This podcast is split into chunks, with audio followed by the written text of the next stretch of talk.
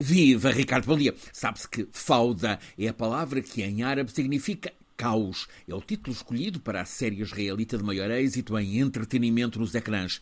Está disponível na Netflix, assenta na fórmula ação-emoção, com enredo sobre uma unidade de comandos de elite em operações secretas do exército de Israel, cujos soldados atuam como Mistarvin, ou seja, judeus disfarçados de palestinianos, operam clandestinamente em território da Palestina com dois inimigos, o que é representado como o terrorismo palestiniano, mas também o Estado de Direito. São comandos cuja missão na intriga é de eliminar supostos terroristas palestinianos.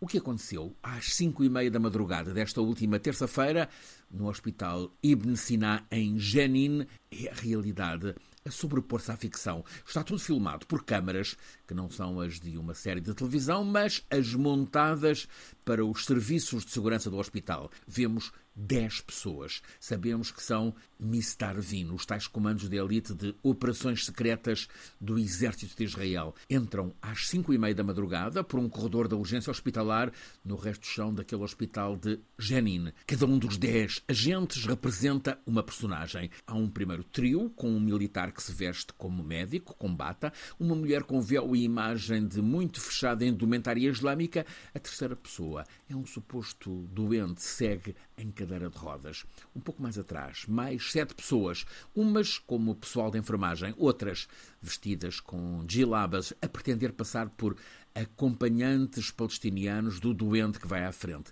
Uma das mulheres empurra um carrinho de bebê. Em vez do bebê, transporta armas. Dirigem-se aos elevadores. Sobem ao terceiro andar. Abrem a porta do quarto 376, onde três homens, em tratamento de ferimentos, estão acamados estão a dormir. O soldado comando que faz de médico, o que faz de doente e pelo menos uma das mulheres acompanhantes disparam intensamente com as armas munidas de silenciador. Os três homens de facto hospitalizados no quarto 376 são mortos.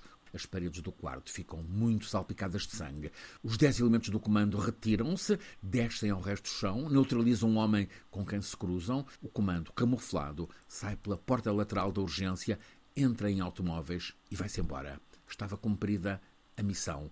Execução extrajudicial de três homens, entre os 18 e os 27 anos, de facto feridos, hospitalizados, mas que os serviços secretos de Israel classificaram de membros de célula terrorista. Aconteceu num hospital onde os códigos, mesmo os do tempo de guerra, reclamam proteção aos doentes. E não foi em Gaza, palco da guerra, foi em Jenin, no norte da Cisjordânia, Palestina cada vez mais assaltada e ocupada. Não foi na ficção de Fauda, foi na realidade do conflito que segue em alta intensidade de devastação. Mas agora, há uma pequenina fresta de esperança na negociação entre as diferentes partes, os chefes máximos dos serviços secretos de Israel e dos Estados Unidos, a Mossad e a CIA, estiveram reunidos em Paris com o primeiro-ministro do Qatar, negociador que também representa o Hamas. O secretário de Estado americano, Anthony Blinken, volta amanhã ao Médio Oriente. É a quinta ronda em três meses e meio. Ele leva a ambição de conseguir três objetivos imediatos. Primeiro, trégua duradoura. Segundo, libertação progressiva de todos os 132 reféns.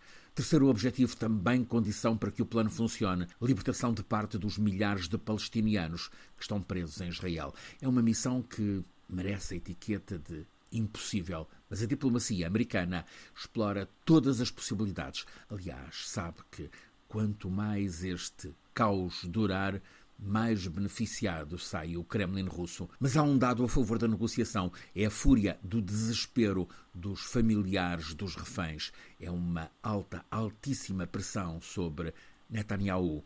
Uma pequenina janela para a esperança.